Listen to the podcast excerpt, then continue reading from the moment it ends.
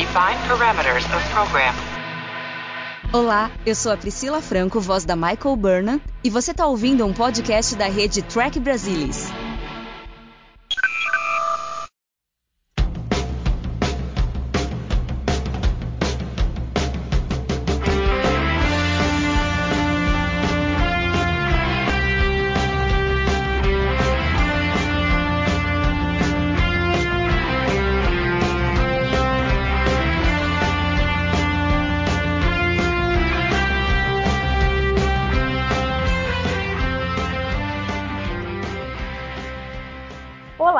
Sejam muito bem-vindos ao Balde do Odo, o podcast da rede do Trek Brasilis para falar sobre a melhor série de Jornada nas Estrelas, Star Trek Deep Space Nine. E hoje nós temos o 23 episódio da segunda temporada, Crossover. Sei lá quantos anos aqui, uns 30 anos depois da série clássica, quando nós tivemos o Universo Espelho pela primeira vez em Mirror Mirror, lá da segunda temporada, a gente volta a revisitar esse tal de Universo Espelho em Deep Space Nine. A nova geração passou em column por isso, mas vamos ver se eles foram felizes com o que foi feito aqui em Deep Space Nine. E para falar sobre esse episódio, nós temos hoje Luiz Castanheira. Olá, pessoal. Tudo tranquilo? E Alexandre Bortolucci. Olá a todos, é um prazer estar aqui com vocês novamente. Muito bem. É, o Universo Espelho é algo meio controverso, assim, em Jornada nas Estrelas entre os fãs. Em geral, ou eles odeiam ou eles amam. E é algo que, em geral, o pessoal prefere que não seja feito. Mas eu devo dizer que eu gosto bastante do Universo Espelho. Eu não tenho problema nenhum com ele. Eu acho que ele tem um objetivo de ser uma coisa mais descontraída, não é para ser levado muito a sério, mas ao mesmo tempo ele traz algumas oportunidades de a gente ter uma história diferente. Eu acho que para os atores, desde que obviamente a história seja bem escrita, para os atores deve ser interessante eles poderem atuar com o seu personagem, mas de forma diferente alguns com mais sucesso do que outros, mas eu acho que é algo interessante. Lá atrás, quando saiu o Mirror Mirror, que é o décimo episódio da segunda temporada da série clássica, ele me parece ser também um querido do público. As pessoas gostaram do episódio, não imaginavam que depois ele iria ser retomado. Vocês têm essa impressão assim de ser algo interessante de ser explorado o universo espelho ou assim, porque assim, a gente teve lá na série clássica, a gente vai ter agora pela primeira vez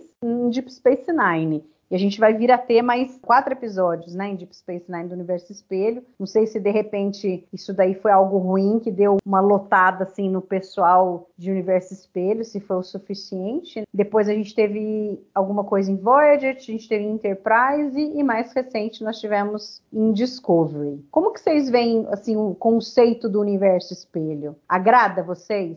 Ale? Acho que agrada até certo ponto, especificamente nesse episódio aqui, eu acho que agrada bastante. De certa forma, eu acho que esse episódio crossover é uma grande homenagem que Deep Space Nine fez para a série clássica. A gente precisa entender o contexto aqui, né? Como você bem colocou, já fazia ali mais ou menos 27 anos que o episódio da série clássica tinha sido exibido. E o interessante é que essa homenagem de Deep Space Nine na série clássica é uma homenagem dentro do estilo de Deep Space Nine, que é uma série que mostra que as ações dos personagens têm consequência. E mesmo aquelas ações advindas da política idealizada da federação, né, pode não ter as consequências esperadas. Então essa homenagem é o estilo a lá Deep Space Nine, os tons de cinza, né, os conflitos da vida, e que às vezes uma aparente bem intencionada decisão pode desencadear consequências uh, terríveis, e que da mesma forma uma decisão não tão bem intencionada assim pode gerar consequências, é, vamos dizer, acertadas, e que na vida nada é certeza especificamente sobre a sua pergunta, é, eu acho assim, uma boa ideia às vezes é, utilizada em demasia, ela começa a virar uma, uma, ideia. Eu gostei de algumas coisas do universo do espelho em Deep Space Nine, como esse episódio, talvez mais um ali. Depois eu acho que eles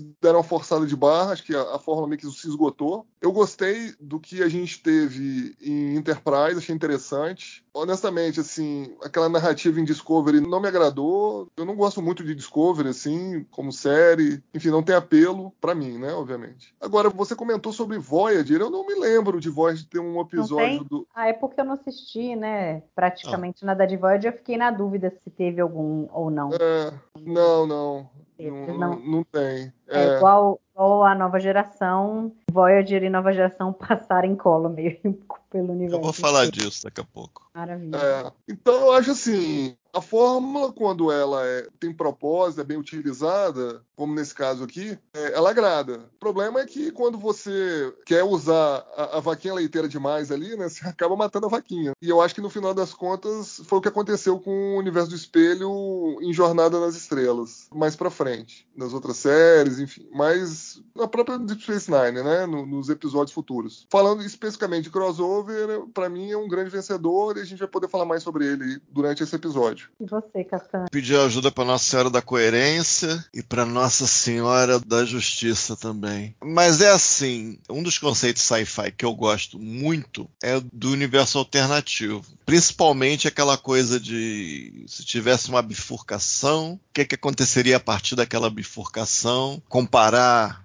esses dois ramos da bifurcação. Temas assim eu acho fascinantes porque inclusive teve a própria pergunta especulativa, e se? Você pode pensar inclusive em relação ao teu próprio mundo, tipo, e se o nosso mundo tivesse um pequeno si, e você comparar a bifurcação desse universo ficcional com o nosso mundo real, em que o escritor habita, inclusive. Inclusive, eu gosto até do minimalismo na pergunta e nessa resposta. E em séries modernas, tipo Leftovers, por exemplo, você tem coisas incríveis com conceitos bem minimalistas, desde que você saiba desenvolver. É, o Mirror Mirror original, ele não é exatamente assim. Ele é, é, tipo. Tem um universo que é todo mundo fascista. É basicamente isso. É todo mundo malvadão, a federação é fascista, é tudo do avesso. Então, em princípio, é uma coisa, é uma coisa divertida. É over the top, ou seja, não tem esse cuidado, tem aquele pequeno desvio, fulano seria diferente e tal. Não tem esse cuidado, é uma coisa bem over the top mesmo. A federação é fascista, a tripulação é meio uns piratas loucos que se matam a três por dois, e daí vai. É um episódio, o Mirror Mirror, né? É extremamente popular, são inúmeras é, referências, né?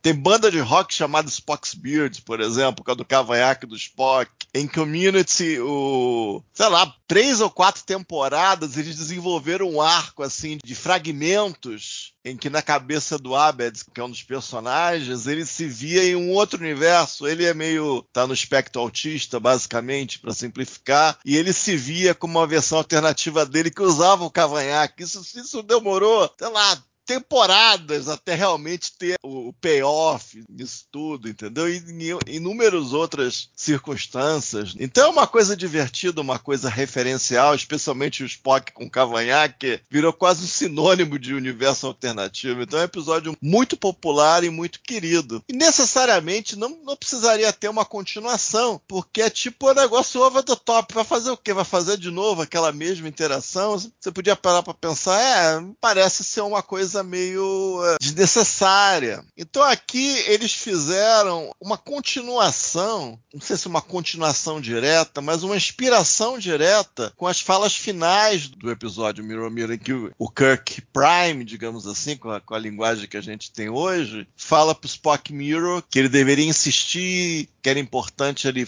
promover reformas ali no Império Terrano e tal. E aí, qual é, é, é, a bifurcação? Qual é a ideia? Qual é o que vai contra a corrente? É você fazer isso, uma continuação disso, e meio que pegar um pouquinho da Edith Killer, né? Da Edith Killer que não morreu no Serial The Edge of Forever, e você fazer. Ah, mas ela era pacifista, mas porque era pacifista, a Alemanha nazista ganhou a guerra e o mundo foi pro toalete e nem federação existe existe. Então, meio que tem uma mistura das duas ideias, e eu acho isso. Depois eu vou falar do de Enterprise, né? Eventualmente mais pro final. E eu acho isso genial. Isso eu achei genial essa continuidade e meio que misturar essa pitada aí de Edith Killer. Aí o que que você tem aqui? Você tem um episódio que as abas dele, os extremos dele, são razoavelmente bem resolvidos, né, para terminar em uma hora de TV, mas tirando esses extremos dele, o núcleo dele, não tem muita trama, é basicamente os dois se enfiarem lá, a Kira e o Bashir se enfiarem lá e conseguirem um jeito de saírem de lá, né? As abas são o básico para ter uma continuidade e para coisas se resolver em uma hora. Mas o que você tem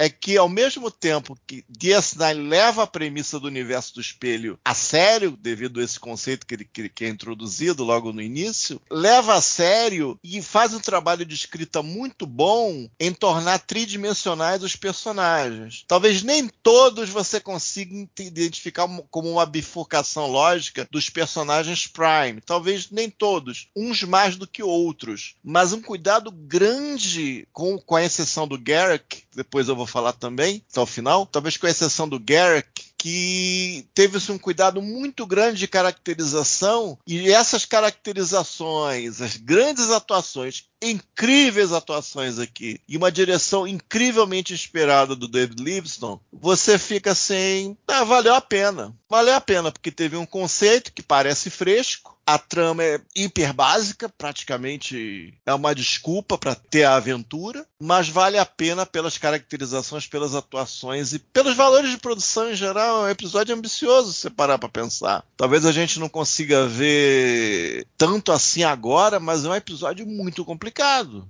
muito complicado em termos de valores de produção. E tudo isso torna-se uma ideia bastante atraente. Eu acho que com o tempo em DS9, os episódios ficaram cada vez mais comic books, os dois seguintes, e lá pelo final da série, os dois últimos, aquele do Miro Barrio e aquele final que tem, parece, se eu me lembro corretamente, tem um Vic Fontaine de carne e osso, é tipo aquele pedir para ir ao toalete e ir embora. É tipo, é negócio indigente no final. Mas esse aqui, no melhor estilo de DS9, e é engraçado, né, que parece que quando DS9 quer fazer uma continuidade da série clássica, a coisa encaixa de um jeito que uma continuidade da TNG não encaixa. E isso é uma coisa recorrente também. Já tivemos exemplo nessa temporada do Blood Wolf, por exemplo. E isso é muito interessante. E eu acho que essa iteração de sucessores do Mirror Mirror foi muito bem sucedida, sim. É, acho que o grande mérito do episódio é isso que vocês dois levantaram. São essas duas ideias que eles colocaram aqui nesse episódio, pegando o que eles viram lá do Mirror Mirror, que é essa coisa da consequência, é muito legal. Quer dizer, o Kirk vai lá, influencia o Spock do universo espelho, achando que está fazendo uma coisa boa, e no fim, para os terranos, não foi uma coisa boa. Foi bom para aqueles que eram subjulgados. Só que no fim a coisa foi entendida não da melhor maneira e foi invertido. E aí é legal que daí nesse episódio eles mostram o medo que o pessoal tem da aliança de influência novamente do outro universo. Né? E daí eles meio que criaram como se fosse uma primeira diretriz. Achei interessante isso, né? que a intendente comenta que é não, é, desde que o Kirk veio, a gente não quer que ninguém, se, se alguém aparecer, tem que ser morto para não ter influência nenhuma. There's a a certain protocol I'm supposed to follow. I'm not sure what you mean. After the first crossover, we were afraid others might come to interfere in our affairs. It was decided then that if it ever happened again, we would promptly dispose of anyone who appeared from your side. E a gente vê que o pouco que o Bashir e a Kira ficaram ali, sem querer, eles acabaram influenciando, porque vai ter consequência nos próximos episódios o fato do Cisco, do universo espelho, ter resolvido ajudá-los a fugir. E aí o O'Brien se junta a eles. Então é interessante isso daí. E a outra coisa é o, que o Alexandre comentou é do IC, né? E se a gente fosse diferente, crescesse num ambiente diferente, como que eu seria? E aí a gente tem isso bem forte, né, no personagem do Smile, do O'Brien, que daí é mais direto mesmo, do tipo, ah, eu só sofro, tal. O cara lá que que é igual a eu no outro universo, tem tudo, tem família, trabalha, vive bem, pode aprender mais, é um cara bacana tal, e eu não tenho nada aqui, eu não tenho nenhuma perspectiva de vida. E também tem o, o C que a gente pode pegar dos personagens. Cada um deles ali, a gente pode, de repente, imaginar o, o que seria, né? Por exemplo, o Odo. O que seria dele se ele não tivesse sido encontrado por um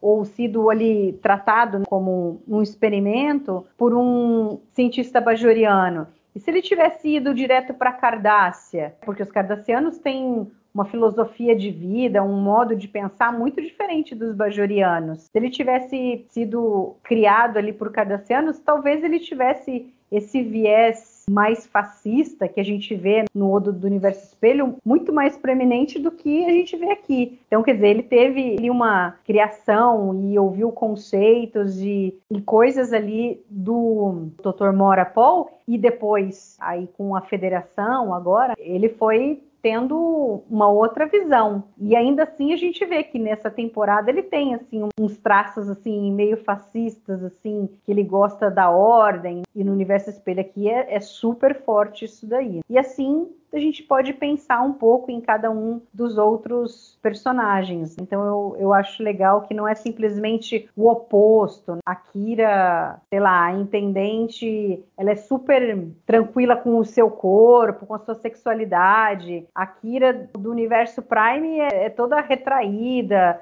por conta da maneira como ela foi criada durante a ocupação, sem tempo para pensar nela, né? Ela só tinha que pensar em libertar Bajor, tal, e entre outras coisas. Então eu acho bem interessante isso que eles foram colocando. Essas duas questões aí no episódio é um mérito muito grande dos escritores de Deep Space Nine de pegarem um negocinho lá da série clássica E aí, Castanha, você tem toda a razão em dizer que toda vez que Deep Space Nine quis fazer uma homenagem à série clássica, pegar elementos de lá, ela sempre foi muito mais feliz e produziu episódios muito bons do que quando ela tentou se parecer mais com a nova geração. Aí mais sobre os personagens. É engraçado que a intendente a gente falou lá atrás, lá no Dramatis Personae, que a Kira quando ela estava possuída, tal, que ela tem aquela coisa de querer dominar, de tirar o cisco do poder e aí ela parece usar mais assim, né, o corpo dela, a sexualidade para tentar convencer a Dak. Não lembro mais quem que ela tenta convencer ali a ficar do lado dela. Ah, o próprio Odo. E é, foi meio que um, um, precursor da maneira como a Nana Visitor iria fazer a Intendente. E é interessante assim que vocês que talvez tenham um olhar mais assim, mais do que eu, mas assim, é interessante que assim, a roupa em si das duas, se a gente for pensar, não é muito diferente. Mas a maneira como a Naná anda e se porta e fala em, em relação uma ou a outra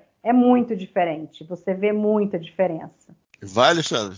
Então, eu acho assim, né? Eu acho que tem a ver com a interpretação da Nana Visitor. Inclusive, quem conhecia diz que a Nana Visitor é mais de intendente do que de Kira, né? vamos dizer assim, no trato normal dela, durante lá o curso da série. Que a Nana tinha uma personalidade um pouco mais próxima da intendente do que da Kira Neris, vamos dizer assim. Ela era mais soltinha, vamos dizer assim, na vida real. É, eu acho que tem muito mérito da Nana Visitor aqui, porque a gente de fato acredita quando ela está contra contracenando com ela mesma no episódio, você acredita que de fato são duas pessoas completamente diferentes. Desde a primeira cena ali, você já vê que tem uma coisa diferente. Eu não sei se eu concordo muito que a questão do figurino é parecida. Né? Eu acho que não. Eu acho que, por mais simples que possa parecer, um salto de 10 centímetros e uma roupa de vinil, uma maquiagem diferente, causa muita diferença, entendeu? Querendo ou não, causa. Claro que tem também a questão da linguagem corporal dela, né? A forma dela andar, cruzando a perna na frente do corpo corpo. Mas assim, eu acho que é um conjunto, não é uma coisa só. Ah, foi só a interpretação da Naná. Não, acho que não. Acho que tem a interpretação da Naná e tem a forma como ela foi caracterizada como intendente. Vai me dizer que um, uma roupa de vinil super apertada e um saltão de 10 centímetros numa mulher não vai fazer diferença? Com um batom mais vermelho, uma maquiagem um pouco mais pálida para dar um pouco mais de contraste. Com certeza isso aí fez diferença. É que a roupa é colada do mesmo jeito, né? O uniforme da Kira também é colado no corpo. Você não. vê toda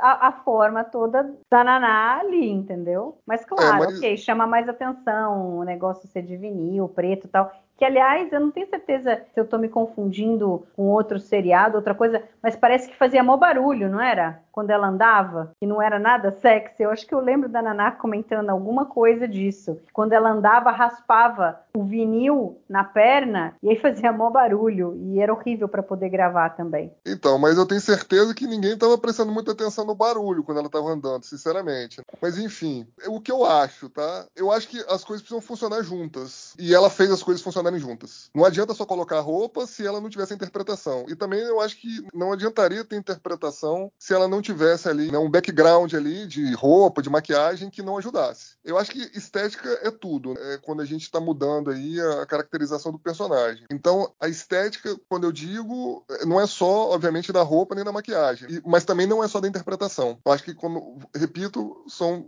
as duas coisas. E você querendo ou não, Mário, tudo bem. É, você coloca um, uma roupa igualmente é, mais apertada da mesma forma, mas o material muda muito a percepção que a gente tem. O vinil fica brilhando ali, a calça dela de vinil ali tá brilhando. Ela tá de salto alto, então a forma dela andar, balançando mais o quadril e menos o ombro, né? Porque a Kira mexe muito o ombro quando ela tá andando. Né? É um andar meio masculino, vamos dizer assim. E a intendente não. A tendente, ela mexe mais o quadril, ela coloca uma perna na frente da outra, né, andando de salto, então faz toda a diferença. E assim, sem querer ser aqui misógino, sexista, quando a mulher coloca um salto alto, a perna fica diferente, o bumbum fica diferente, entendeu? Então a própria postura fica diferente, fica mais atraente, fica mais sexy. Então a, a caracterização serviu para isso, para a gente perceber que a personagem era uma coisa completamente diferente do que a gente estava acostumado. Mas assim, é, de fato a gente precisa dar o crédito aqui mais a, a Naná, porque, como eu disse, quando ela está contracenando com ela mesma, você percebe que a personalidade é diferente. Ela sorri muito mais, a forma como ela movimenta o corpo dela, mesmo sentando. Acho que você percebe que ela é mais confortável com o corpo dela. Então, acho que o seu crédito da Naná, tá? Muito crédito dela, porque você percebe, ah, são dois personagens completamente diferentes, apesar de aparência serem é, é, parecidos. E a gente pode ver isso, de certa forma, não só com a Naná. Eu acho que, de forma geral, todos os personagens foram retratados de uma forma interessante. Né? Vou dar o meu palpite nisso. Eu acho que em um primeiro momento momento é, faz-se a coisa, digamos, não ingênua, até para ter um impacto. Eu vou discordar um pouco aqui quanto à indumentária da Naná. Eu acho que ao longo da série ela foi ficando com a vestimenta. Eu acho que ela nunca ficou tão apertada, estilo Seventh Nine. Nunca teve uma vestimenta tão apertada, tão bimbo meu boi, tão pin-up quanto a Seventh Nine. Mas houve um esforço, uma intenção de tornar a vestimenta mais feminina ou mais agradável ao longo da série. Então existe uma evolução. Então nessa segunda temporada ainda está um uniforme, digamos, mais. ainda não tão amigável nessa coisa do eye candy sendo bom para os olhos masculinos e tal. Houve uma evolução, inclusive o salto. Em alguma temporada, eu acho que é a quarta, ela recebe um salto também. E, e, isso foi evoluindo. Então, no primeiro momento aqui, a gente tem a roupa, o salto, aquela coisinha na cabeça, para chocar. Mas no segundo momento, você tem a coisa mais ingênua. Você tem a coisa do banho, você tem a coisa dela colocando é, aquele hobby, e eventualmente elas estão basicamente com a mesma roupa no final. Então você tem a coisa mais ingênua, né? Que você vai precisar diferir pela atuação do ator, realmente, da atriz, no caso. E eu acho que o trabalho da Naná é matador aqui. Assim, é tipo, olha, olha o que eu sei fazer. Tipo, é, é, de matar. Assim. É muito diferente. Tem, tem muitas cenas em que elas estão muito próximas, praticamente rosto a rosto. E você sempre, você, você não, não é quebrada a, a ilusão de que é a mesma atriz ali fazendo, usando truques de fotografia, de montagem, de etc. ali, para aquilo ali acontecer. Parece que são duas pessoas diferentes que têm a mesma forma. Então eu acho assim, foi muito feliz aquilo aquilo ali. E tentando me adiantar um pouco aqui do que seria essa intendente, talvez ela, ao contrário daqui, apesar do bajorianos terem sido escravizados, eu imagino também pelo Império Terrano, eu já imagino uma pessoa que já teve, que foi um pouco mimada, talvez uma pessoa que não necessariamente teve a vida que a Kira teve, de pegar arma e tal. Talvez alguma pessoa que rodou na sociedade bajoriana mais alta, talvez uma família de colaboradores e tal. Eu consigo imaginar dessa maneira. E aqui a gente tem a parte meio mimada e tal, meio exuberante, meio feliz consigo mesma. Existe uma parte, um narcisismo extremo e a coisa até do um certo lesbianismo extremo e do narcisismo levando até uma espécie de uns flertes assim com lesbianismo. Uma hora ela, intendente, sugere homenagem a Troar com os dois ciscos, já imaginaram? E no primeiro momento dava a entender que podia rolar alguma coisa entre os três ali na, em uma determinada hora também. Então isso também é interessante pelo menos nesse episódio, a gente vê a, a, intendente com uma mão muito mais comedida. Ela se importava lá com o Miro Odo, com o Odo fascistoide ali. Ela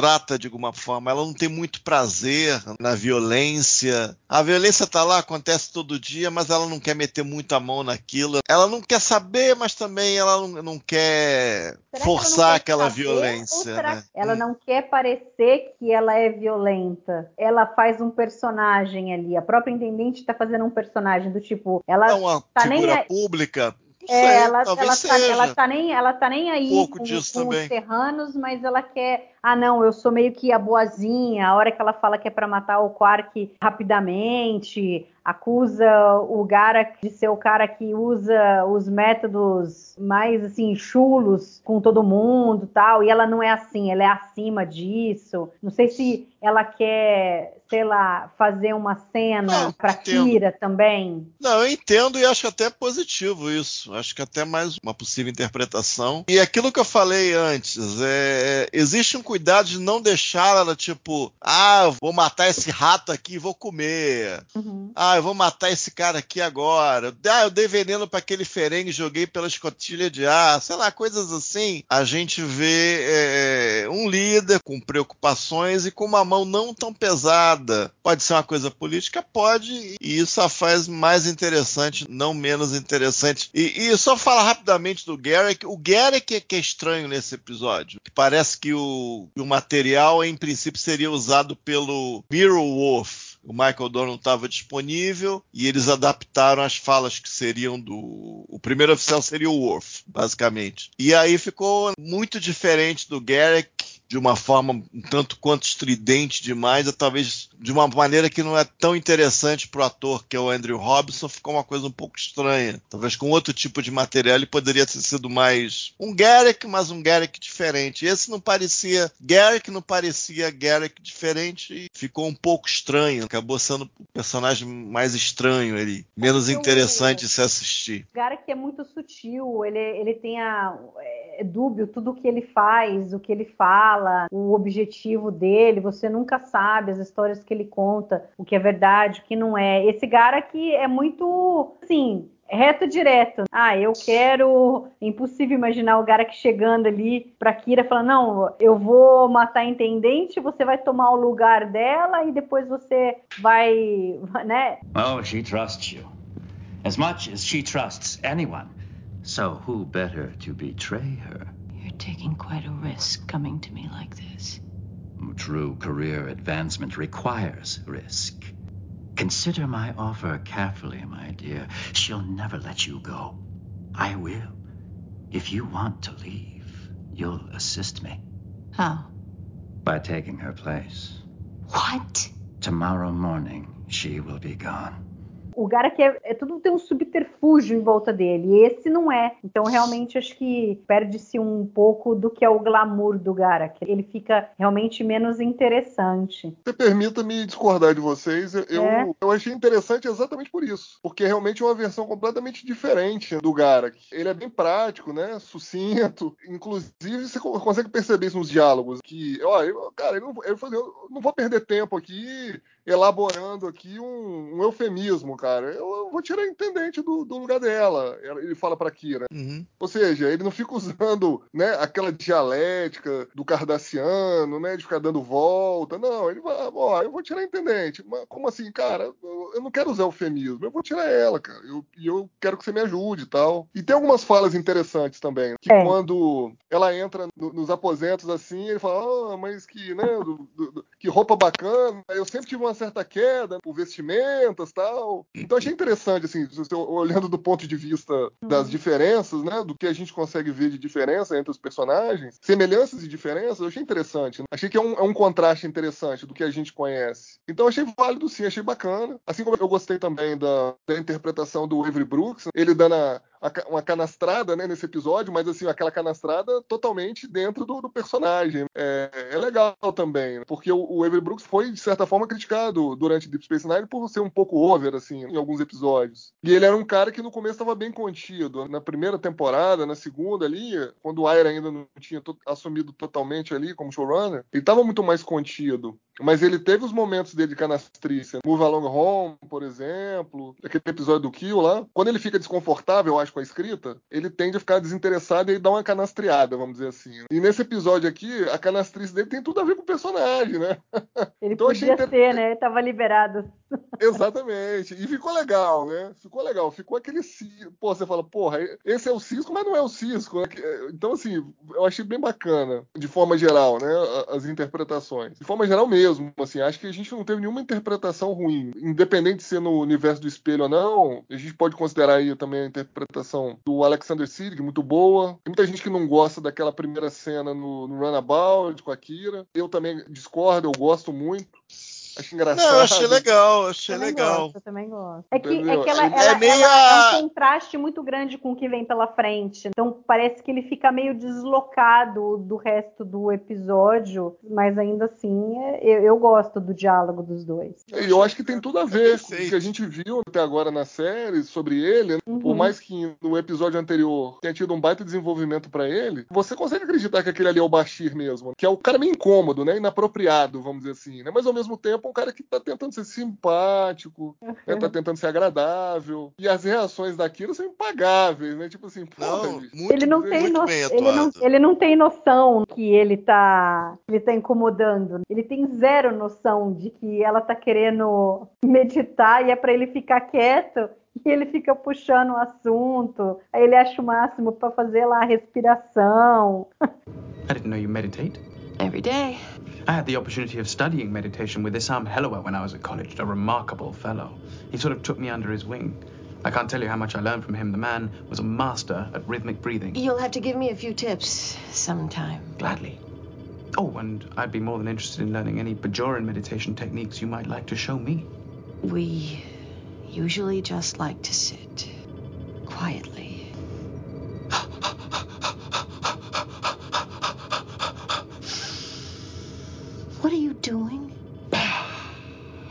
Pergunta se pode chamá-la de Neris. Nossa. Aí, aí fala, ela fala da Daxa, ela não. Ah, não, e antes é... disso, ele fala que ela é uma pessoa interessante, ele sempre achou ela uma pessoa interessante e tal, e ela já ela vai abrindo o olho, né? De tipo, aonde isso vai dar. É muito, muito bem. Acho que a Naná estava hiper concentrada, aí ela já estava hiper concentrada. Cada coisinha ela aproveita ali pro negócio funcionar. Aí ela falou do músico, aí ele começa a falar da música que pesquisou, aí ela, putz, grila.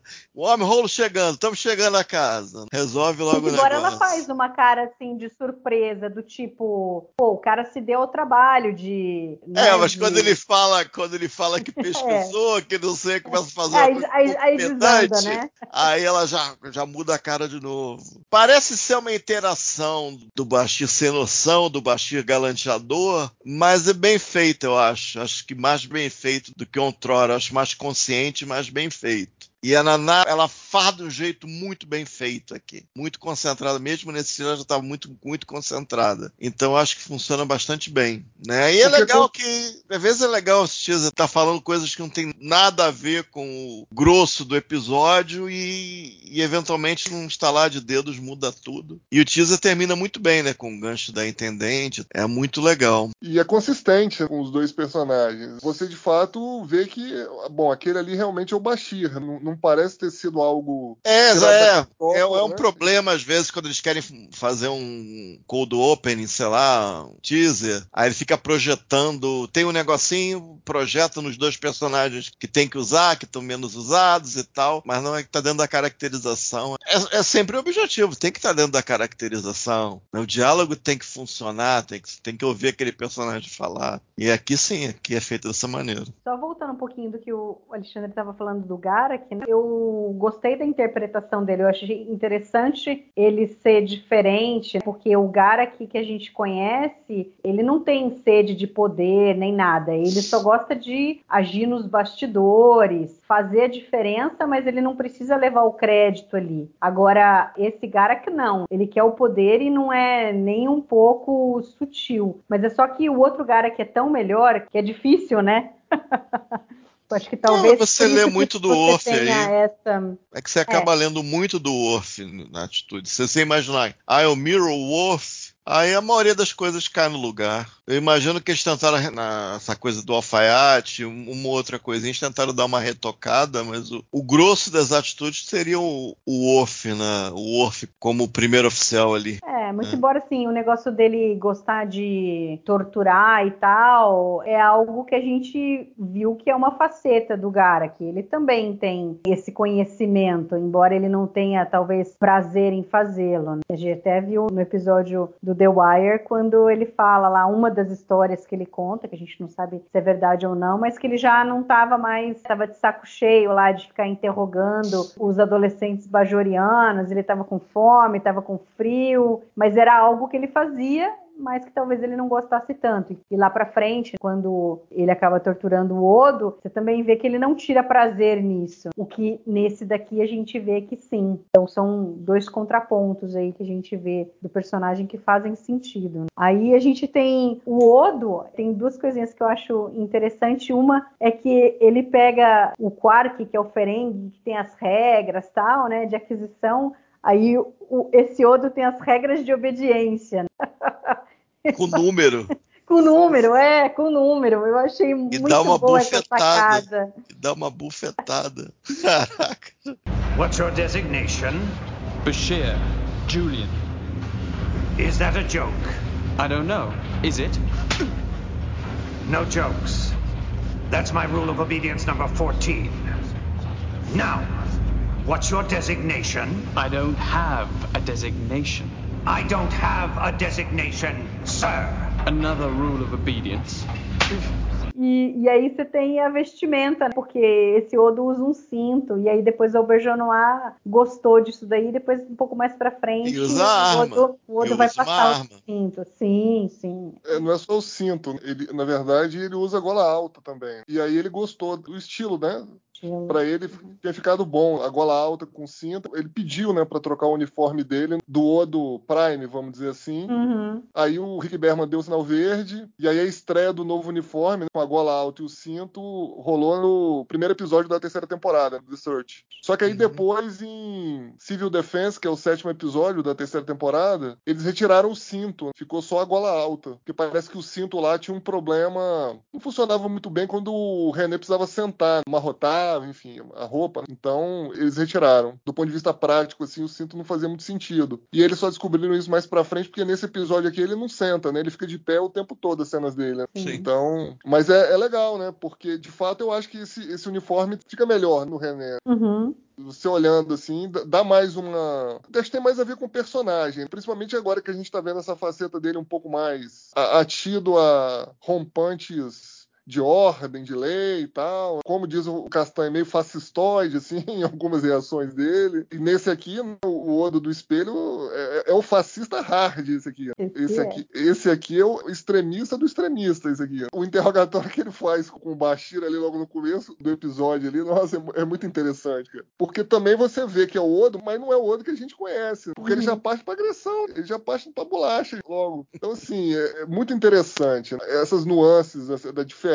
Personagens que a gente tá habituado a ver com o que a gente vê aqui na versão deles do Universo do Espelho. Muito bacana, muito legal. Acho que, querendo ou não, o comentário que o Luiz fez é, no começo, né, do IC, é, você fica no IC o tempo todo nesse episódio. Fala, caramba, cara, olha o Odo aí, totalmente diferente. E se já pensou se fosse assim mesmo, tal? Eu acabei pensando nisso, você acaba fazendo um exercício com a sua própria vida. Pô, como seria eu no universo do espelho? Como seria o Alexandre lá no universo do espelho, entendeu? Será que ele seria um crápula insensível? Ou será que ele já é um crápula insensível e lá ele seria bonzinho, entendeu? Então eu acho legal isso. Esse episódio acho que causa isso. Pelo menos em mim causou, entendeu? É, ele provavelmente teve contato só com os cardassianos e a coisa que ele tinha genética, como a gente já falou em alguns episódios, é, interagiu, ou teria interagido com o dogma da sociedade cardassiana e ele se tornou isso aí. Também dá para imaginar que esse Oda é possível também. E, e sem mudar muita coisa não, porque ele chega, teria que ter chegado ali de alguma outra forma, né, que eles não conhecem um wormhole ali. Se é que o wormhole ali é o wormhole mesmo, se é outra coisa. Não, mas o Odo foi encontrado é, perto do wormhole, né, no, no cinturão de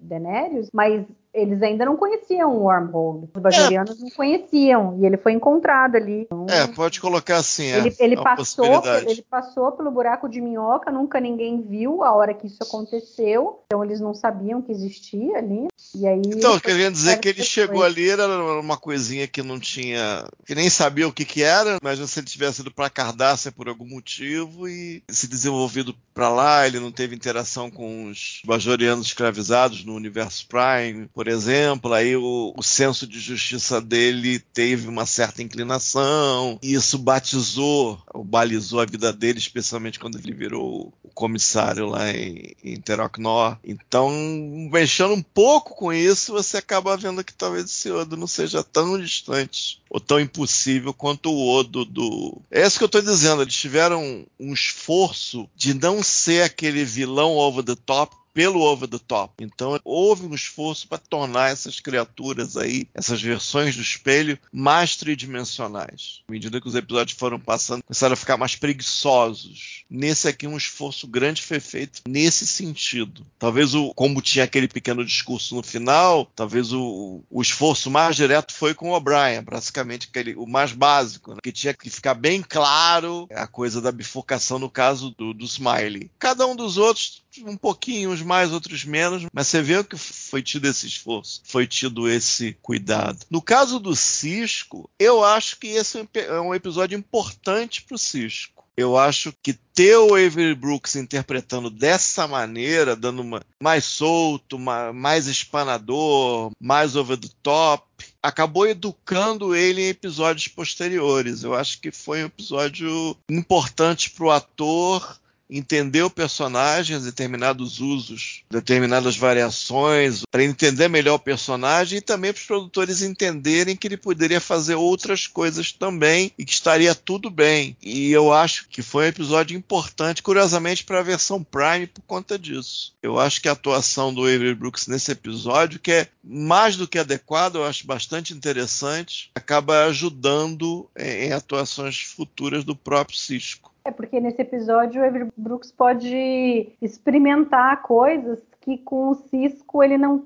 talvez não tivesse tanta liberdade, que não podia errar, tinha que manter ali um padrão do comandante da frota, tal. Então, eu acho que nesse episódio ele pode eu acho bem legal como ele sobe ali no. Como ele pula ali pula o. balcão. É, claro, ele tá, tava em forma naquela época, Avery ah, Brooks. Como ele chega perto da Kira, como ele pega no rosto da Kira. Bastante interessante. Eu achei bastante legal. Temo de o que teria acontecido para ele chegar àquele ponto ali, talvez seja o mais distante, mas independente disso, eu acho que a atuação é muito interessante e acaba ajudando o personagem Prime, apesar desse personagem não aparecer mais, eu acho que a atuação ajuda muito o Cisco Cisco mesmo. Eu acho bem legal isso. Eu tenho uma faceta desse Cisco do Universo do Espelho que eu achei bem interessante, que, enfim, ele promove lá os seus favores sexuais lá para intendente. Só que visivelmente ele não gosta disso. A gente fica impressionado ali com a interpretação da Naná, a forma como ela tá atuando como intendente, acha ela super sexy, mas pelo jeito o Cisco do Universo do Espelho não acha isso, porque quando ela chama ele ali a primeira vez para ir para os aposentos dela lá, depois a gente vê ela tomando banho de leite e tal. Quando ela chama, ele faz uma cara assim de que, pô, tipo assim, vou ter que ir lá, ter que ir lá. Mas ele não mostra isso como se fosse uma coisa bacana, legal, prazerosa para ele. Né? Então acho assim, acho interessante, né? Porque, de certa forma, isso quebra um pouco aquela visão que a gente tem, né? De que essa questão de que o homem tá sempre disposto ali para práticas sexuais, com uma, com uma mulher ultra sexy, né? Ultra livre, vamos dizer assim. E no caso dele não era. Como ele já tinha sido escravizado e, e tinha conseguido os benefícios que ele tinha conseguido por conta dessa, entre aspas, necessidade dele ter contato sexual com a intendente, para ele aquilo ali era um fardo. Eu achei interessante isso, né? Se você for pensar ali do Sim, ponto de vista. E tem um close nele, né? Quando ele recebe a, a, comunicação. E quando ele vira, ele joga pra galera dele, tipo assim, ah, vou comer. Uhum. Exato. Eu achei é. muito Exato, legal. isso, É porque primeiro ele tá, ele tá virado pra câmera, né? E a gente vê a cara dele de desgosto. E a hora que ele vira pra todo mundo, ele sai rindo. É, exatamente. Então, assim, no íntimo dele, ele não gosta daquilo né, que ele vai ter que fazer. Mas ali para a equipe dele, ele tem que parecer que gosta. Então, acho, acho que ali é uma crítica meio que velada, assim, sabe? Há um excesso de masculinidade, de machismo. E nós estamos falando de um, de uma, de, assim, de um pedacinho, né? De um caquinho no episódio de 30 anos atrás, entendeu? Então, acho isso muito válido, assim, muito legal, entendeu? Uma discussão social muito interessante, assim, para a época. É, eu acho que é um paradigma, assim, né? Meio que quebrado assim, você colocar esse ponto de vista específico para aquela época, entendeu? Eu não me lembro disso em Jornada depois, naquela época ali, na época de que as três séries ali meio que coexistiram, né? A nova geração, Deep Space Nine e depois Voyager. Uhum. A gente não vê isso, eu acho, entendeu? Então, achei isso muito interessante. Tem umas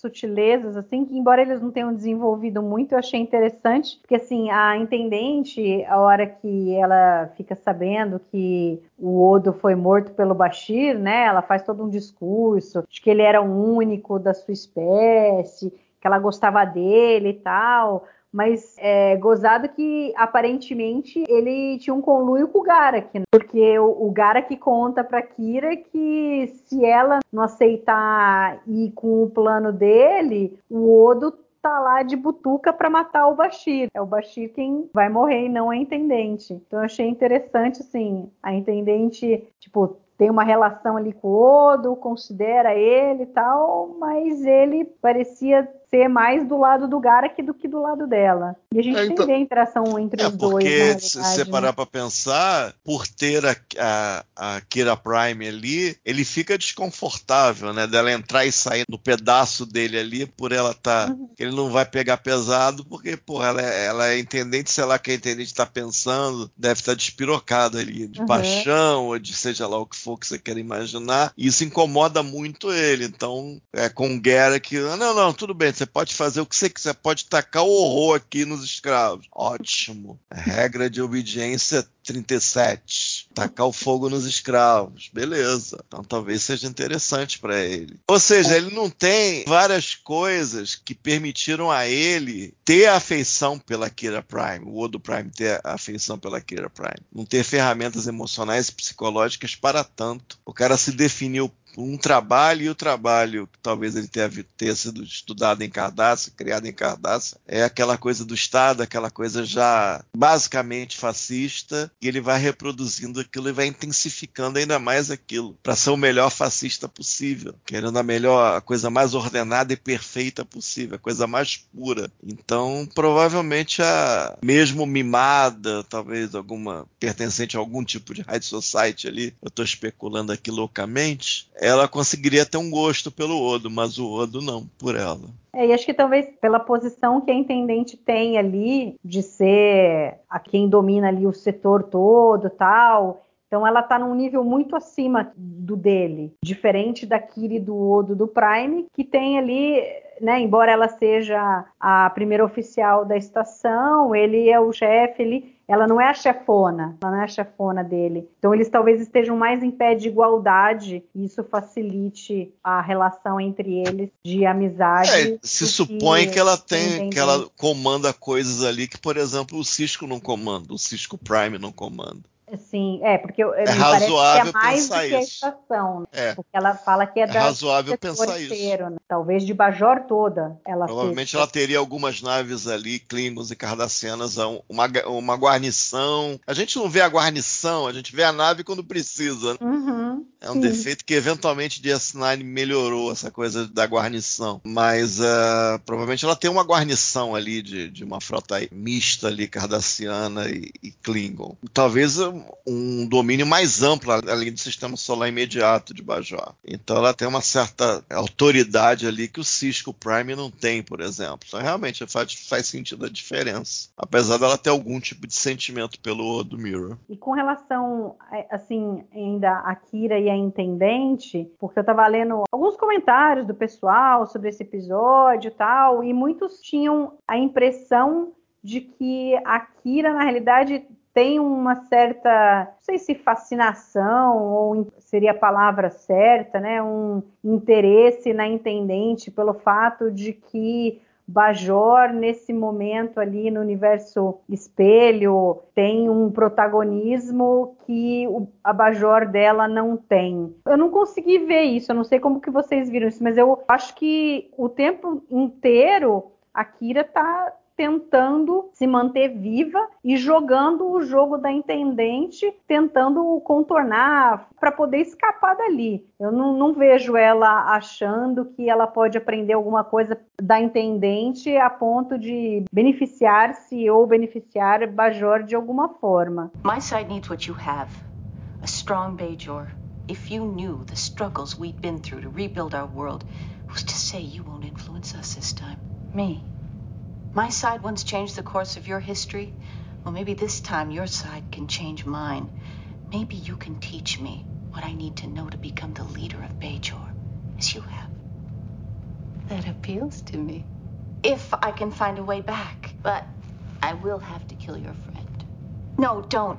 If you knew him, he- he's an arrogant Terran who's lived a privileged life on my side. Let him see how the other half lives. No, it's too dangerous. The Cardassians and the Klingons would never allow it. Are you the leader of this sector or not? oh, you know how to manipulate me.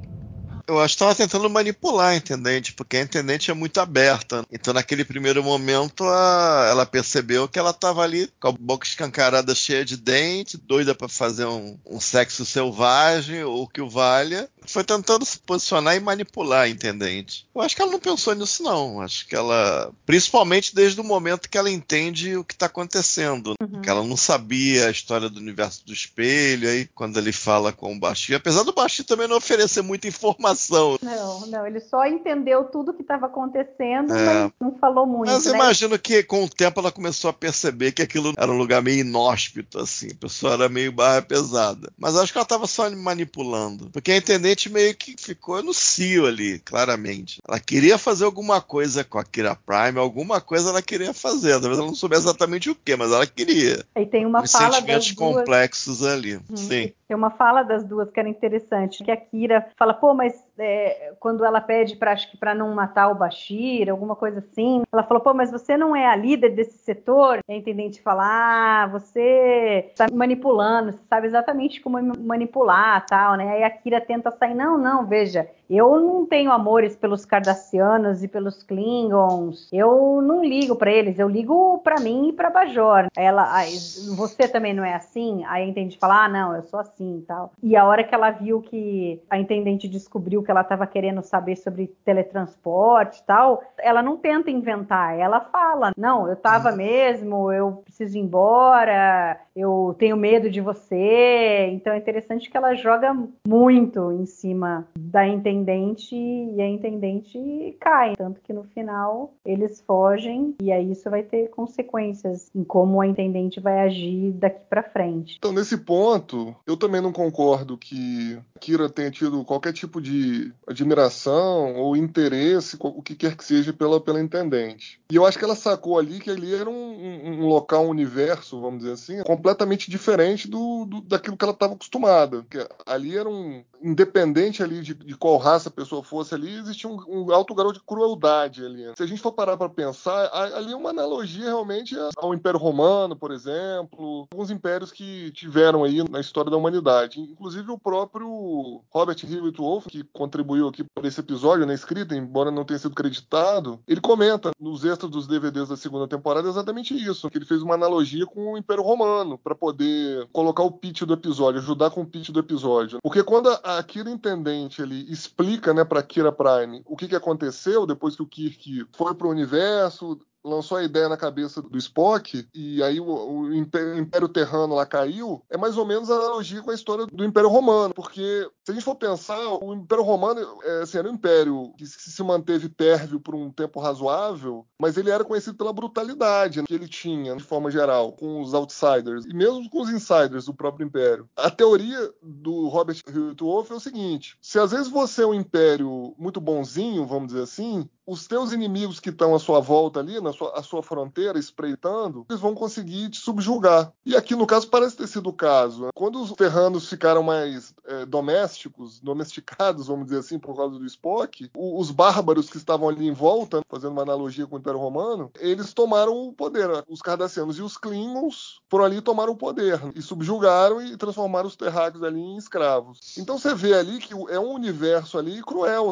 As raças em si é, são fruto do meio. Então, eles usam ali a crueldade para se manter no poder. É, em função da própria brutalidade. O Império Terrano era tão bruto com o resto que quando eles tiveram a oportunidade, a sede de vingança ali era gigantesca. Eu também, mas é porque, assim, a teoria, na verdade, é invertida né, do Robert Hewitt Wolf. O que ele quer dizer é o seguinte: os terráqueos tinham que ser brutais porque quem estava em volta era tão brutal quanto. Então, se você não fosse um pouco mais brutal, você ia ser é, eventualmente subjugado, que foi o que aconteceu com a história do Império Romano. Tem uma teoria aí que diz que o Império Romano caiu muito porque ele começou a aplicar muitas regras do cristianismo, de irmandade, enfim, fraternidade entre as pessoas e perdeu um pouco daquela ambição, daquela força que o Estado romano tinha, vamos dizer assim. Então, aí foi o começo do fim, vamos dizer assim. Isso é uma teoria, tá? Isso aí está bem documentado em diversas teorias acadêmicas. Eu estou falando isso porque eu, né,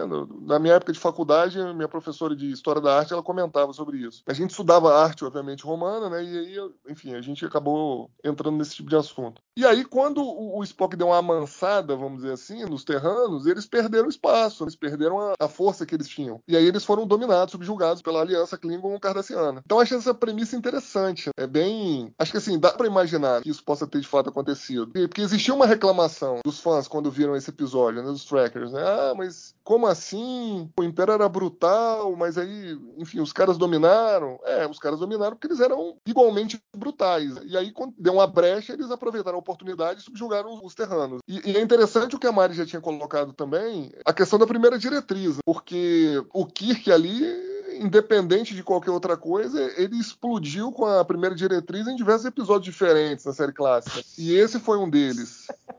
Esse que seria o caso, se você parar a pensar, é o caso mais extremo. Ele quebrou é. a primeira diretriz em outro universo, né? É, exatamente. E aí, como a Mari já colocou, a intendente fala: olha, a gente criou a nossa primeira diretriz. Então, quando alguém vier do seu universo para cá, o procedimento é matar, para que não, não exista logo. mais é, mata logo para que não exista mais interferência, entendeu? E faz sentido, se você for pensar, essa primeira diretriz para aquele universo do espelho faz totalmente, é totalmente incrível, cara. Então, assim, a escrita do episódio, a premissa dele, né, para ele funcionar nos termos dele e nos termos do universo do espelho que a gente já tinha visto, ele funciona muito bem, foi muito bem feito. O episódio foi escrito ali, né, o argumento pelo Peter Alan Fields, que inclusive é a última contribuição dele como contratado mesmo, e depois com o Michael Piller, desenvolvimento do, do, roteiro, mas quem deu muita colaboração foi o Robert Hewitt Wolf, com esses insights sobre, entre aspas, assim, essa teoria de fundo, né, para abrigar essa confluência de pormenores, né, de, de consequências, de eh, historicismo né, das coisas. Então, eu, eu, acho que a escrita foi bem redondinha aqui. O Peter Alan Fields é um cara que escreve bem para atores. Os episódios que ele escreve sempre tem uma carinha, você vê que é, um, que é bem amarradinho, né, tem pouca ponta solta. E quando ele tem esse tipo de colaboração, de um cara que entende do canon, né, porque o Robert Hewitt Wolf era o Salvador Nogueira lá da sala de escritores lá, era, era a patrulha do canon lá, entendeu? Ele sabia, né, ele entendia. Nesse caso desse episódio aqui, ele procurou de fato um argumento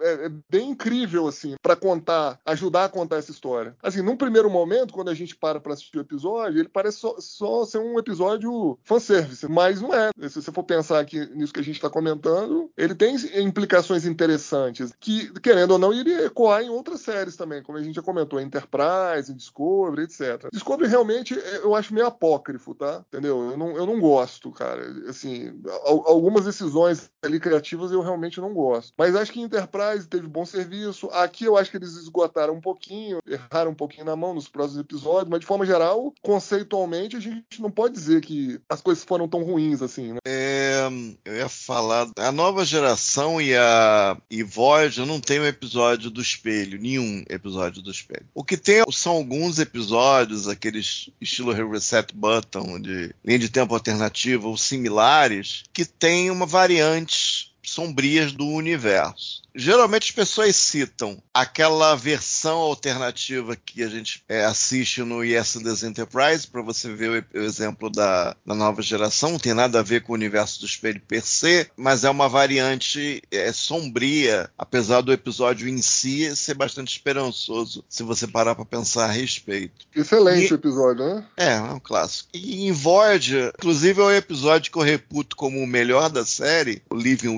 Witness, naquela é, reconstituição histórica ali, a voz é mostrada como se fosse uma nave no universo do espelho. Não só a Voyager, a nave em si, e também os personagens, com variantes completamente absurdas que parecem saídas do universo do espelho. Se você, né, inclusive mais do que essa das Enterprise, por causa dessas versões absurdas dos personagens também, que aproxima mais. E o episódio mesmo de Enterprise, que tem várias coisas interessantes, tem uma abertura modificada, que sempre é uma coisa legal, você tem alguns riscos, que é um episódio duplo, e é um episódio que se passa totalmente no universo do espelho. Esse episódio tem uma coisa muito legal, que eu sempre fui fascinado pelo The Toledo Web. É mais do que gostar ou não do episódio, do episódio Toledo Web da, da terceira temporada da Toys, é, mais até do que gostar, eu até gosto, mas eu era fascinado por duas coisas. Pelos tolianos e fascinado por aquela Defiant que vai desaparecendo, desaparecendo. Aí eu sempre, desde moleque, desde que eu vi pela primeira vez, provavelmente, eu ficava me perguntando para onde diabo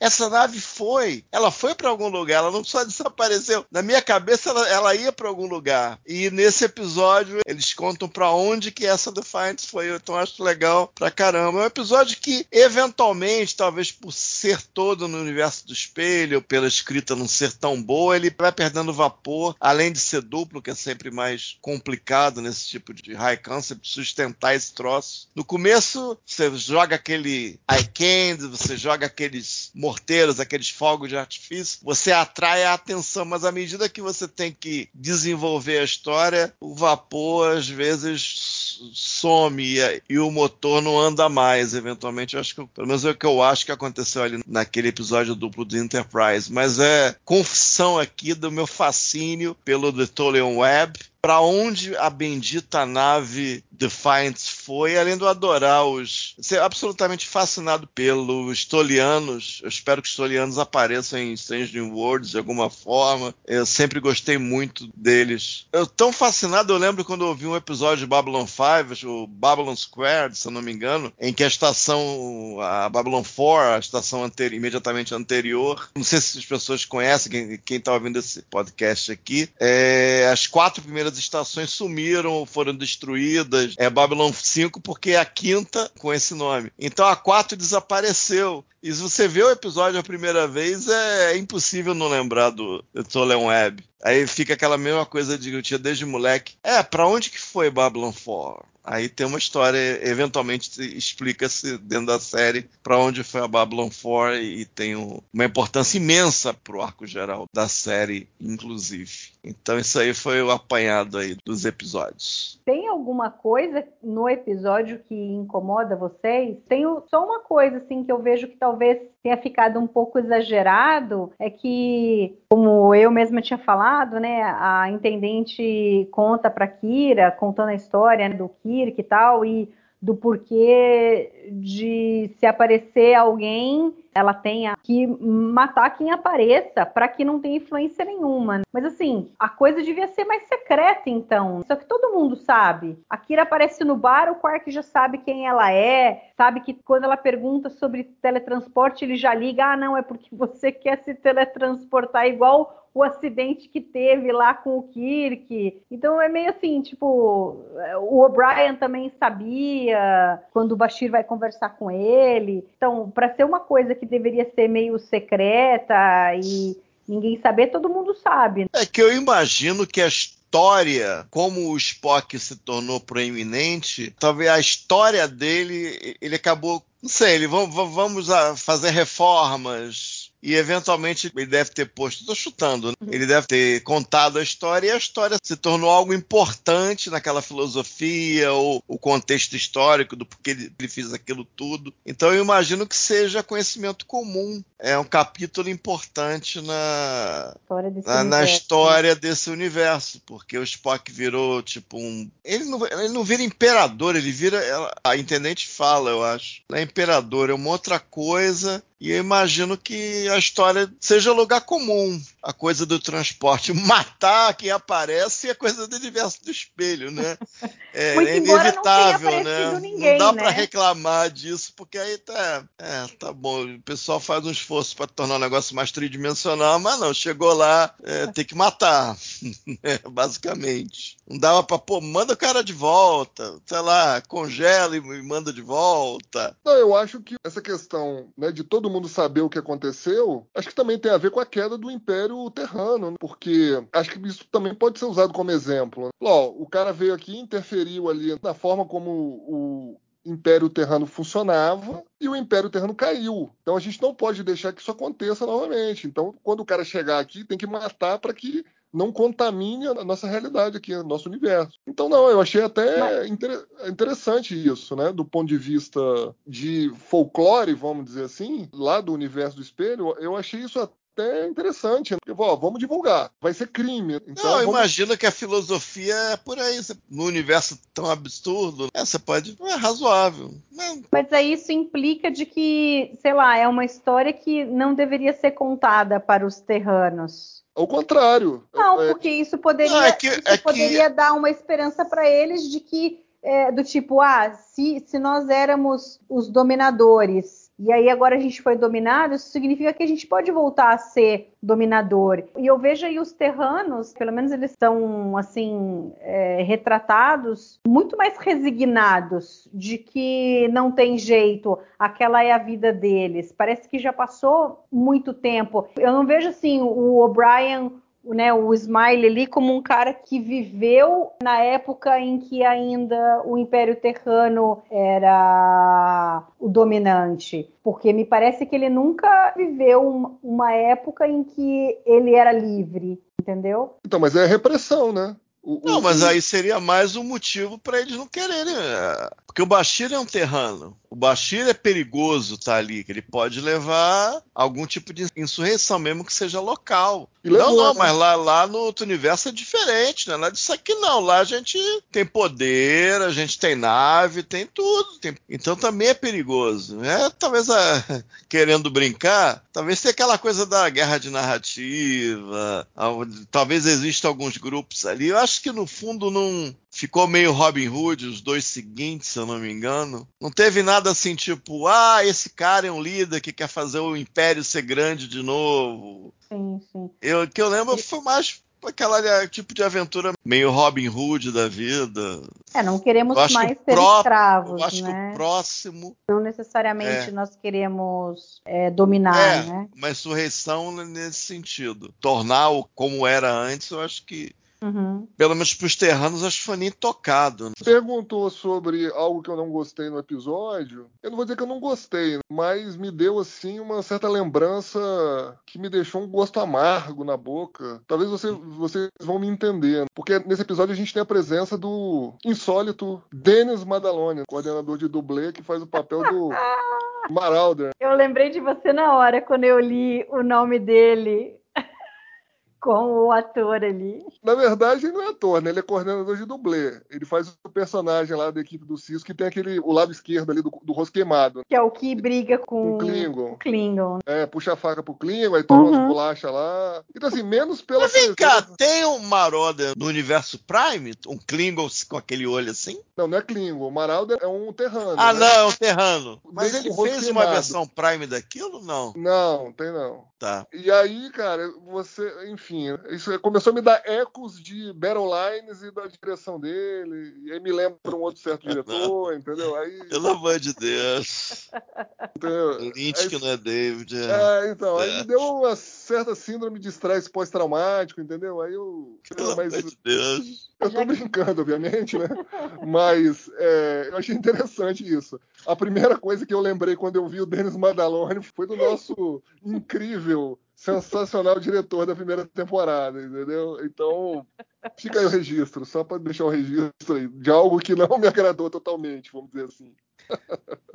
É, eu acho que, a- que as- os extremos do episódio, que faz ele funcionar, porque eles usam o wormhole. Eu sempre acho que usar o wormhole não, não falar nada dos profetas, eu acho que é uma perda de chance de ter, uma perda de chance óbvia de não ter mais coesão. Tipo, eles usam, é, entra ali por algum motivo, pela necessidade da trama, eles vão pro universo do espelho e voltam por necessidade da trama. Então, fosse, fosse criticar, e a crítica fica de ser o universo do espelho, não é um universo mais em que exista mais cuidado de ser um universo alternativo, com nuances mais sofisticadas, etc, etc. É um universo do espelho, tem uma certa cara. Eu acho que eles pegaram essa cara, essa coisa que já existe, e tentaram fazer o, o máximo em tornar o, o que é cartunesco mais tridimensional, procurar alguma humanidade nesses vilões over the top, nesse mundo cruel, absurdo, todo mundo mata todo mundo, basicamente. E eu acho que esse é o mérito do episódio em si. Eu não tô esquecendo que é um episódio do universo do espelho. Mas, tirando isso, eu acho que eu não tenho problemas, assim, não. Eu acho que, é, pelo menos pra mim, na minha cabeça, facilmente são coisas bem entendíveis, até porque a, a trama em si é muito simples mesmo. Eles jogam lá e é reagir pro universo do espelho, aquela coisa fascistóide, extremada, over the top mas você consegue, mas feito de uma maneira mu- muito bem pensada e com muito esforço, com valores de produção legais, cuidado nos uniformes, nos terranos, na estação que é bem modificada, o Quark com uma outro tipo de roupa, outro tipo de atuação também faz grande diferença. E esses detalhes vão enriquecendo e acaba sendo uma experiência muito boa, direção muito boa, muito interessante, é bem apresentado o negócio, mas eu acho bem, bem interessante. E acaba sendo uma experiência muito legal. Pô, Alexandre, eu sei que você foi atrás de algumas coisas sobre a direção tal, porque é é bem particular a maneira como o David Livingston filma para poder ter essa sensação de que eles estão num lugar diferente. Então, a gente tinha comentado em Necessary Evil que aquele episódio, eh, teoricamente, teria sido inspirado no Terceiro Homem, que é um filme no ar lá de 1949. E o David Livingston, ele comenta, né, que David Livingston é o supervisor de produção que agiu como diretor em diversos episódios, né, como a gente já comentou em podcasts anteriores. E ele fez uma excelente direção aqui, embora não tenha sido unanimidade, vamos dizer, a forma que ele dirigiu. Ele comenta nos extras dos DVDs da segunda temporada de Deep Space Nine, que o Rick Berman ficou um pouco incomodado com a direção dele nesse episódio. Porque, na verdade, ele usou o Terceiro Homem, né? Ele se inspirou um pouco na direção do Terceiro Homem para poder construir aqui a direção desse episódio. E aqui sim, foi usado ângulos holandeses, como eu já tinha explicado lá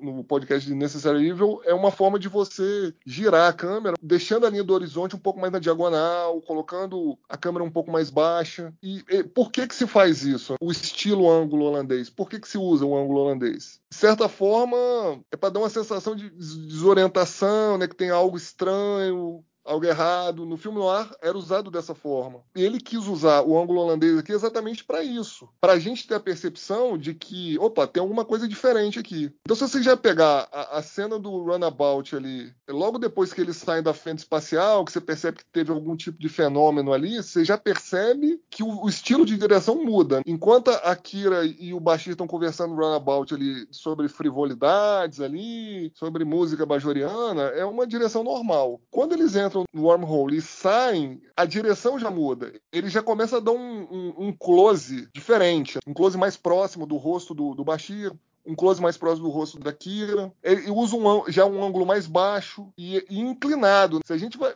percebe ali quando os Klingons são transportados né, pro runabout, pô, a câmera tá no chão. Você vê o buraco do nariz dos atores, entendeu? Então, assim, ele fez isso para, assim, de fato, dar a sensação de desorientação. Que, assim, ó, tem algo, tem algo estranho, tem algo errado aí. Mas o Rick Berman não gostou muito disso, não. Não gostou do resultado, não. Principalmente nessa cena. Achou que o David Livingston exagerou. Eu não acho que ele exagerou, tá? Eu acho que ele forçou forçou o ângulo holandês hard nessa cena para já colocar a audiência na vibe que tinha uma coisa muito diferente. Eu acho que de certa forma ele teve sucesso, né? Porque a gente fica ali meio confuso do que tá acontecendo. Porque parece que você é um espectador ali, que você tá ali com os caras, olhando de um ângulo diferente que tem uma coisa estranha acontecendo. Você percebe ali que, mesmo que inconscientemente, subliminarmente ali, que tem uma coisa estranha. Depois ele dá uma atenuada nesse ângulo holandês. Ele ainda usa né, as filmagens mais baixas, mas é de forma um pouco mais discreta, durante o resto do episódio inteiro. Aí tem várias cenas assim. A cena do Bashir com o Odo no, lá na, naquela área de carga ali, que é onde ficam os escravos. Quando as duas Kiras estão conversando no, no escritório ali da intendente. As cenas quando tem tela dividida. Inclusive no bar do Quark ali, que tem várias várias cenas assim, com um ângulo mais baixo, com um ângulo da câmera um pouco rotacionado, ou quando o Quark é levado ali pelo lugar para os aposentos da intendente, né, que a intendente manda da, da cabo do Quark, também é usado. E ali no final, naquela festa ali no bar do Quark, também é usado várias vezes. Eu achei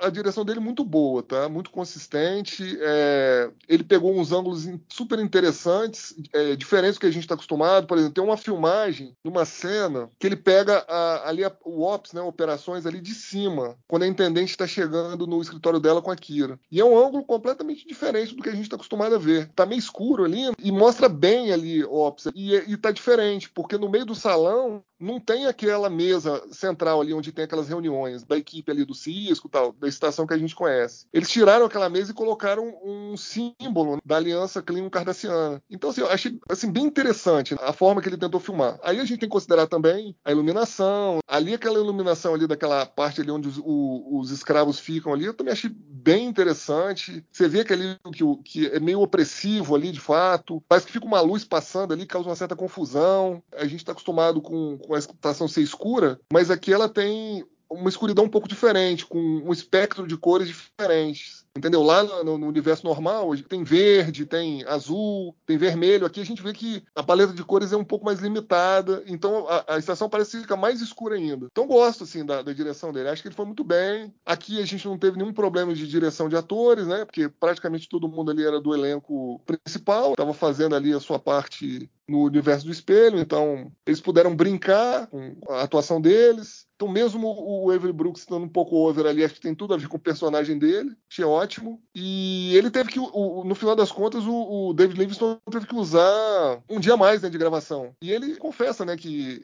ele foi um trabalho hercúleo gravar esse episódio, porque aquelas cenas que ele teve que gravar da Intendente e a Kira tomaram muito tempo, porque é difícil de você executar aquilo. Porque primeiro ele tinha que gravar a Kira na posição certa, a Kira Prime, vamos dizer assim, a Kira que a gente conhece. Depois, que a, Kira gravava todas as falas dela com o posicionamento de uma dublê na frente dela, a Kira tinha que sair, a câmera tinha que ficar fixa, na mesma posição, não podia ser mudado nada na cena, tinha que mudar a maquiagem, botar um batom mais vermelho, trocar o figurino, colocar uma maquiagem um pouco mais pálida, vamos dizer assim, e tinha que voltar numa posição inversa da que ela estava e aí desenvolver as cenas dela. Então, assim, querendo ou não, demorava o dobro do tempo para gravar uma cena normal. Então ele precisou de um dia a mais de gravação. E, e você percebe ali que, por mais que tenha o efeito ali ótico ali, das duas ali, de forma geral, é, não fica parecendo de fato que houve qualquer tipo de fantasia. Parece que de fato, na maior parte das vezes ali, que de fato a Kira tá conversando com outra personagem, como a gente já comentou, né? Pela própria atuação da Naná, mas pela forma também que o David Livingston filmou. Então, gostei muito da direção, tá? Acho que assim, considerando aí os episódios que ele filmou até agora, para mim esse foi o melhor.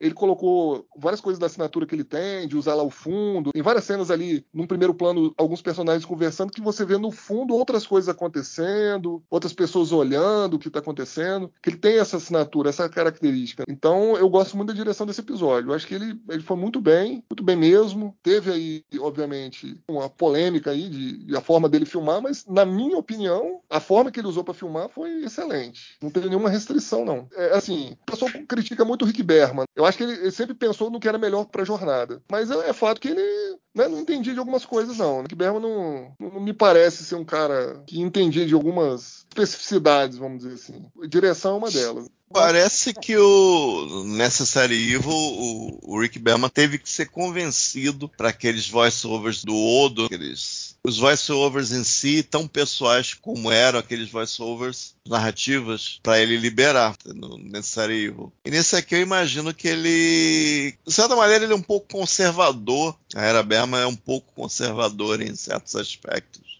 Mas, mas, só terminando, realmente, é, eu adoro a direção desse episódio. O David Livingston, eventualmente, ao longo da série, se tornou um favorito. E o Terceiro Homem é um, é um, filme favorito também. Então, acredito que ele tenha realmente assistido o Terceiro Homem e tenha se inspirado aí para fazer a fotografia desse episódio. Acho soberbo, soberba a direção do David Livingston. Tem uma ceninha só que eu vou comentar que eu não posso deixar de falar para mais uma vez enaltecer a atuação da Nana Visitor, que a intendente manda matar o Quark, aí o Garak sai com ele, aí ela senta normalmente como se nada tivesse acontecido e vira pra Kira, ah, eu tô preparando uma festa para nós e tal, não sei o que. A Kira olha pra cara dela uma cara incrédula, assim, do tipo, meu, você acabou de mandar matar o cara e agora você tá falando em festa. Sociopata, né? Sociopata. Total. E depois ela disse que não gosta de violência e tal. Por isso que eu acho que, que tem muito uma caracterização, né? Ela faz um personagem. É, uma coisa política. Né? É, pode ser. É.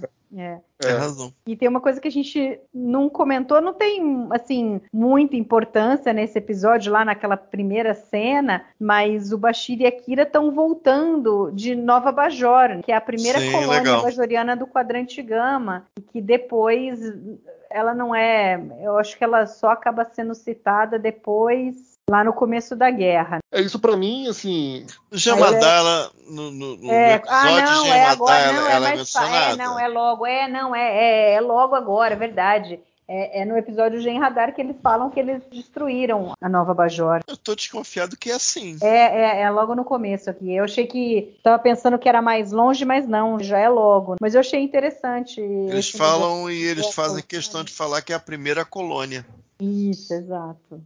É, isso para mim nunca funcionou muito bem, assim, do ponto de vista prático, assim. O Major ainda não fazia parte da federação, estava ainda saindo dali da ocupação cardassiana, com graves problemas, provavelmente, sociais ali, o que quer que seja. O que é decorrente, obviamente, de uma pós-invasão. E aí, pô, já faz uma colônia no quadrante completamente diferente. É, não, não, me parece, assim, razoável, entendeu? Incrível, assim. Sei, Essa... talvez. Não sei, é que eles não elaboram, né? Pode ter podia ser alguma oportunidade interessante. É, a gente tem que pensar. Podia ter algum que... minério que, que valesse a pena os, valesse apenas os colonos. Ah, não, aqui tá ruim, tá lá, tá com inflação, tá com recessão, sei lá. A gente pode fazer um comércio ali, tocar a vida, talvez seja melhor. Aí o pessoal vai arriscar. Poderiam ter pessoas, ou podem ter pessoas nesse momento em Bajor, que estão se sentindo. estão desempregados, ou tão, a economia não tá bem. Aí eles têm uma oportunidade de ir para um planeta que tem algum tipo de minério, algum tipo de vegetação, algum tipo de ingrediente diferente, de princípio ativo para um remédio, alguma coisa que eles possam chegar lá e, e reclamar para a Bajor ou reclamar para o grupo deles mesmo e seja uma oportunidade de negócios melhor. Então eu imagino que seja tipo. É que DS9 falhou nisso. É, não tem nenhuma corrida do ouro em DS9 para o quadrante Gama. É tudo muito tímido. É, tudo bem, arrumou os vilões, eventualmente teve uma ou outra coisa nesse sentido. Mas nunca teve assim oportunidades, um, um minério, um princípio ativo de fármaco, tecnologia alienígena, ou seja, várias coisas que poderiam ter sido exploradas que não foram. Essas colônias, a colonização do quadrante gama, poderia ter sido colonização bajoriana ou não. Poderia ser de outras raças, inclusive raças não federadas. Poderia ter sido uma coisa gradual, mais gradual para a chegada do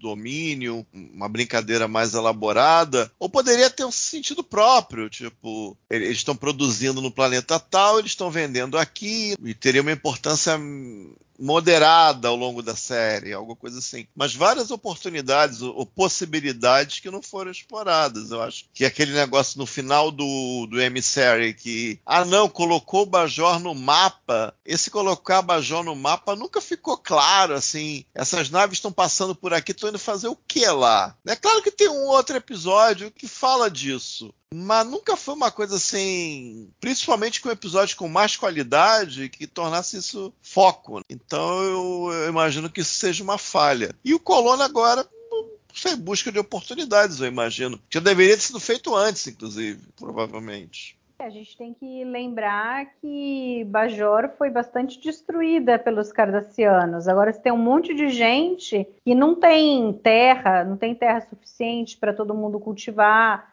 as terras estão destruídas. Então, eu acho que se de repente eles encontraram um planeta não habitado e que tem possibilidade melhor disso, eu vejo tranquilamente, assim, as pessoas querendo sair de Bajor e para um local onde eles possam cultivar, ter a sua própria comida e tal. E com certeza seria algo estratégico para a federação. Você ter um posto ali avançado, né, no quadrante gama, toda vez que a federação vai, pode pode passar por ali, tem lugar para ficar, e usando ali, a, digamos, a mão de obra bajoriana para ocupar ali a nova Bajor. Eu não vejo problema nisso daí, não. É, só que, como Castanha falou, não é desenvolvido, falta informação. Essa falta de informação faz com que a gente tenha que ficar elocubrando o que, que pode ter acontecido, o que, que significa essa ocupação, quem foi, quem fez essa colonização e tal. Então fica meio aberto. Mas muito bem. Tem alguma coisa que a gente não falou que vocês ainda gostariam de falar ou podemos partir para as notas? Eu tenho umas triviazinhas aqui, é, coisa rápida. Aquela cena que o Odo explode depois de tomar um tiro do Bashir de Phaser, eles fizeram uma réplica do Odo de cera e aí explodiram literalmente o, o boneco vamos dizer assim. E acho que ficou legal, ficou um efeito interessante. Envelheceu, obviamente, quase 30 anos depois, mas acho que ainda faz a mágica, vamos dizer assim. E tem uma curiosidade aqui, que a, na, na Visitor, quando ela foi tomar o banho de leite lá na banheira, ela colou ali o, o, o tapa-mamilo com uma cola lá específica de maquiagem. Só que o pessoal da produção colocou junto com o leite na banheira óleo de laranja, né, para aromatizar. Segundo eles, para aromatizar e hidratar a pele dela. E aí, cara, quando ela entrou na banheira. Quando ela entrou na banheira, o tapa-mamilo começou a cair. Aí ela chamou lá a maquiadora e falou: Olha, o que, que vocês usam para tirar o, esses tapa-mamilos, né? A cola do tapa-mamilo. Ela falou: ah, A gente usa óleo de laranja.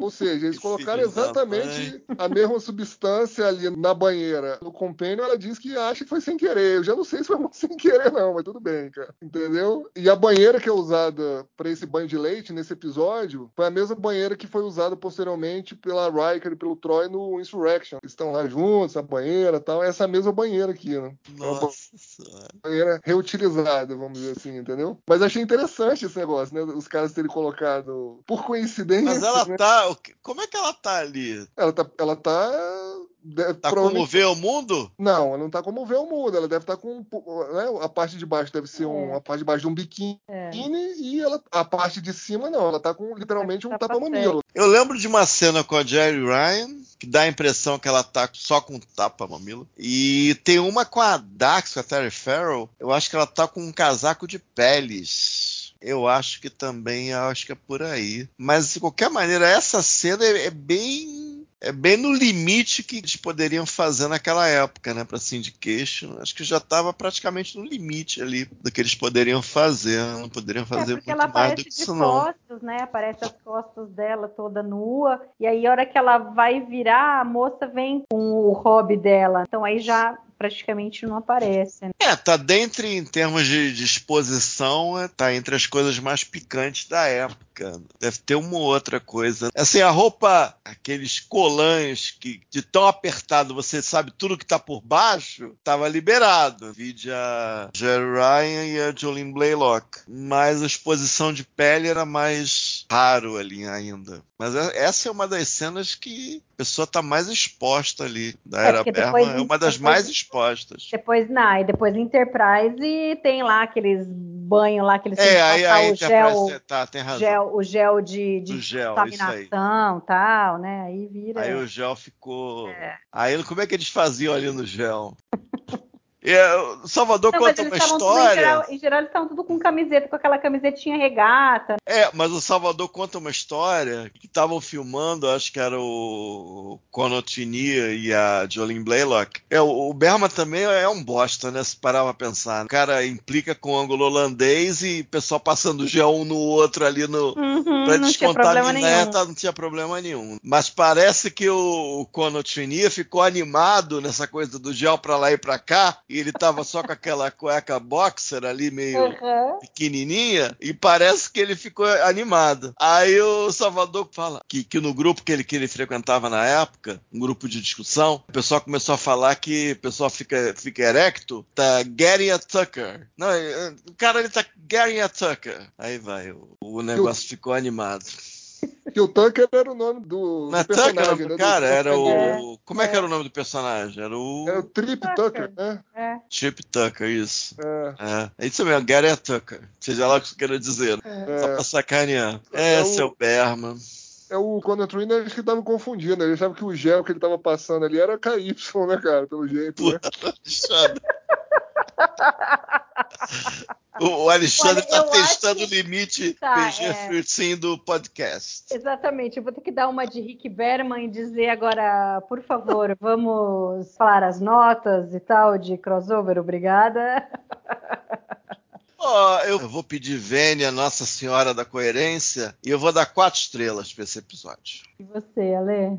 Eu, como um tracker eh, das antigas, que começou a assistir Jornada nas Estrelas através da série clássica, não posso não dar quatro nesse episódio, entendeu? Porque ele faz uma homenagem tão bacana, assim, à série clássica, e ele encaixa tão bem aqui em Deep Space Nine. Esse episódio do espelho, né? O crossover. Então é quatro estrelas também. É, para mim também eu dou quatro estrelas. Eu gosto muito desse episódio por todas as coisas que a gente falou, mas é principalmente por essas discussões que ele levanta sobre as consequências dos atos do Kirk, como eles aproveitaram a deixa do Mirror Mirror e essas coisas que a gente fica imaginando, e se eu fosse assim, ou assado, ou se eu tivesse feito isso ou aquilo, quem eu teria me tornado. O Salvador gosta muito dessa fala, falando pra caramba do Salvador hoje. Porque o Kirk fala é. No seio de cada revolução existe sempre um homem de visão. Aí ele fala, Spock, seja esse homem. E é legal pegar aquilo que seria uma revolução para o Império Terrano se tornar mais parecido com a Federação, mas ele joga meio de killer e faz que o Império se torne um agregado de povos escravizados, basicamente, de um povo escravizado. Eu acho bem legal essa assinatura. Muito bem, então a gente vai encerrando agora e a gente ficou duas semanas em seguida com notas máximas todo mundo. Isso é muito bom e a gente vai fechando a temporada. Temos mais três episódios: The Collaborator, Tribunal e The Gen Radar, e que